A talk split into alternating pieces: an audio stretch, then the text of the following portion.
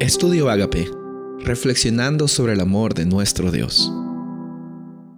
El título de hoy es La oración.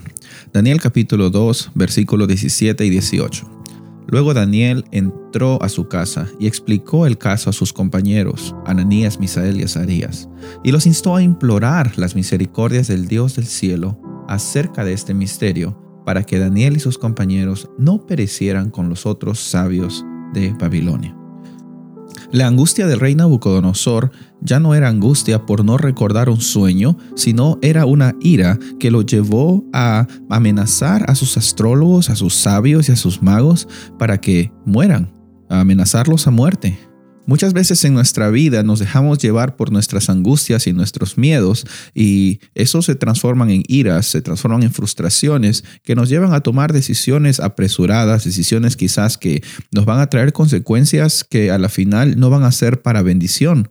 Y Nabucodonosor se dejó llevar por esos pensamientos y por esas frustraciones y por esos miedos y finalmente hizo un edicto para que mueran todos los sabios, los caldeos, los astrólogos, entre los cuales se encontraba Daniel y sus amigos.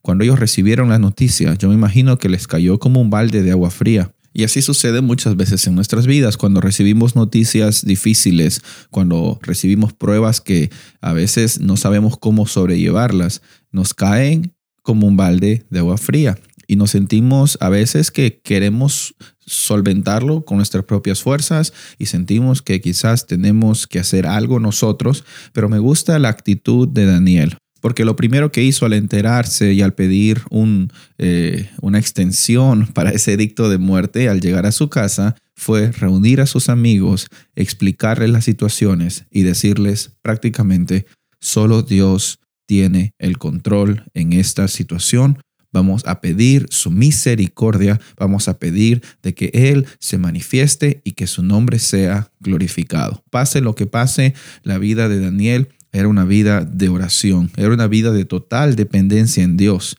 incluso en un lugar extranjero, incluso cuando están siendo amenazados a muerte, ellos no dudan en un Dios que tiene un propósito para cada una de las personas de esta humanidad.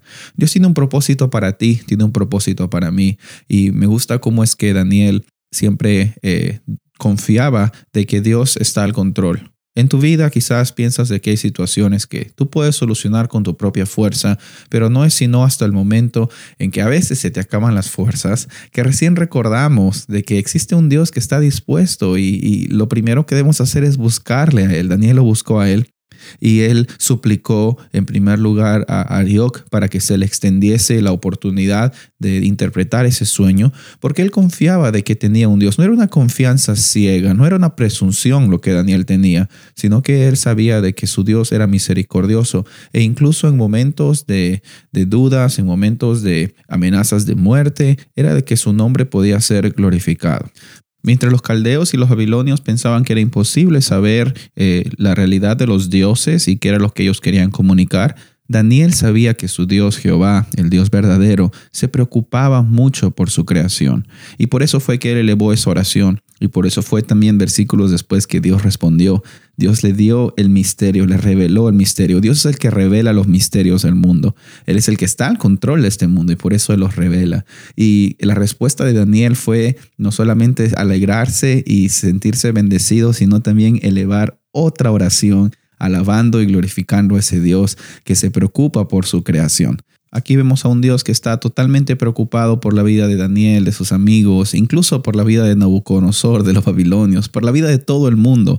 Y ese mismo Dios también está dispuesto a estar presente en cada día de tu vida. Recuerda de que Dios está tan cerca como a una oración de distancia, que en cada momento que tengas aflicciones y frustraciones, acudas a Él en oración y también en cada momento que tengas victorias y bendiciones, eleves una oración de acción de gracias para el Dios que se preocupa por ti.